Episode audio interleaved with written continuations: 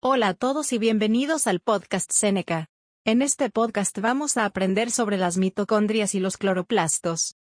Las mitocondrias producen trifosfato de adenosina, ATP o TFA, a través de la respiración aeróbica. Los cloroplastos son orgánulos de células vegetales que llevan a cabo la fotosíntesis.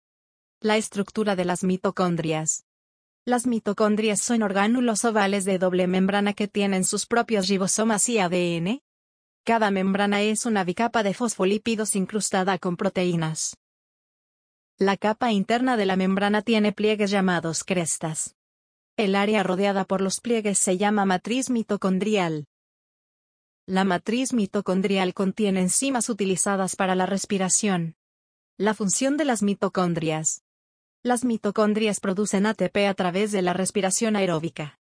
Las células musculares tienen una concentración muy alta de mitocondrias, porque son muy activas y necesitan mucha energía para mantener el cuerpo en movimiento. La estructura de los cloroplastos. Los cloroplastos tienen su propio ADN y ribosomas. Además, cuentan con membranas internas y externas. El espacio dentro de la membrana interna contiene un conjunto de sacos de membrana llenos de líquido interconectados y apilados llamados tilacoides. Cada pila de tilacoides se llama grana. Las granas están unidas por laminillas. Las laminillas son partes planas y delgadas de la membrana tilacoidea.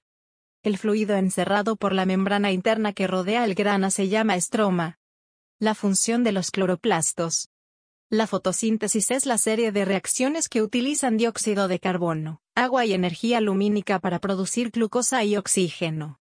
Este proceso ocurre en los cloroplastos, y permite que las plantas produzcan sus propios alimentos, por ejemplo, azúcares.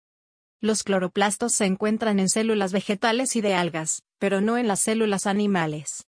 Para resumir, las mitocondrias producen trifosfato de adenosina, ATP o a través de la respiración aeróbica. Los cloroplastos son orgánulos de células vegetales que llevan a cabo la fotosíntesis.